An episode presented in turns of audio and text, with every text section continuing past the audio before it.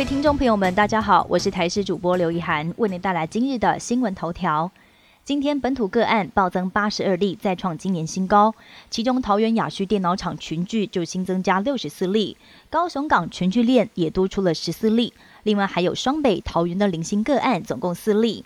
目前疫情可以说是从北到南多点爆发。而指挥中心进一步分析，高雄港染疫夫一家，还有桃园机场防疫人员，他们都是染上了奥密克戎菲律宾株，但是两者序列不一样，也就是说本土已经有八条传播链。其中最让指挥官担心的是桃园移工群聚跟高雄港群聚这两条传播链，因为扩散到社区的风险是最高的。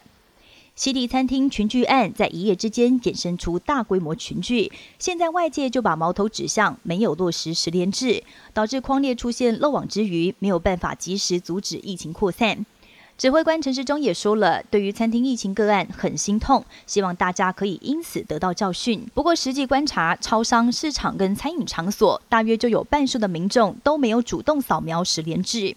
根据统计，十连制简讯从去年十月份开始呈现雪崩式下滑。对此，指挥中心也开始要求，即日起餐饮场所要严格执行十连制。经过辅导没有改善的餐厅，将不得提供内用。桃园远雄自贸港一夜之间群聚暴增，让不少民众担心这个农历年要怎么过，也让升三级的声浪再起。有医师认为，单一地区升级执行起来不容易，但建议桃园民众在年节期间尽量不要跨县市移动。而面对行政院长苏贞昌，还有前副总统陈建仁说，不排除未来要学习跟病毒共存。指挥官陈时中回应，目前会朝清零的方向努力，但是未来不见得可以清零。好莱坞巨星阿诺·施瓦辛格二十一号下午卷入了一场连环车祸。从目击者拍到的现场照片可以看到，阿诺本人留在车祸现场配合调查，而他的黑色修旅车就压在一台红色轿车上。事件当中还有一名女性受伤。洛杉矶警方初步排除酒驾跟吸毒的可能性，但具体的责任归属还有待厘清。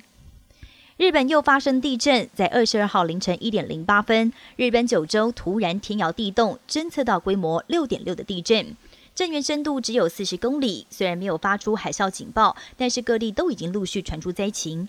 截至二十二号中午，已经至少造成十三个人受到轻重伤。东加王国海底火山爆发，引发海啸，很多人被卷走。不过有一名五十七岁男子却幸运生还。明明他的双脚行动不方便，却还是紧紧抱着浮木，用半漂半游的方式，奇迹似的游到主要岛屿岸边。现在也被网友称为是真人版的水行侠。以上新闻由台视新闻编辑播报，感谢您的收听。更多新闻内容，请锁定台视各界新闻以及台视新闻 YouTube 频道。